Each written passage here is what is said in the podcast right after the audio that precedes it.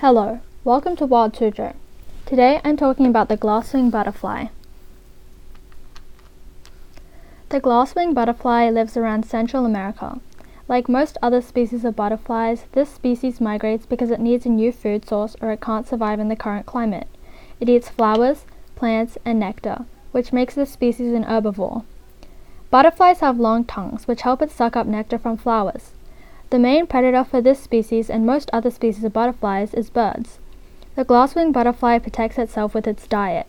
It eats a specific plant that has a toxin in it, which makes it taste bad so less predators will want to eat it. The clear wings also make it harder to detect. During mating season, they live in big groups. It is around 1 or 2 inches long and has clear wings with red and brown scales bordering the wings. After undergoing metamorphosis, it only lives for up to 12 weeks. The reason this species has clear wings is because of the tissue spanning between the wings has no scales, making it look clear. They are also important to the environment because they are pollinators. When they eat from flowers, they get pollen on their legs, and as they go around, they pollinate other flowers. The scientific name for the glasswing butterfly is Greta oto. For Wild Suzhou, I'm Palm Tree, and thanks for listening.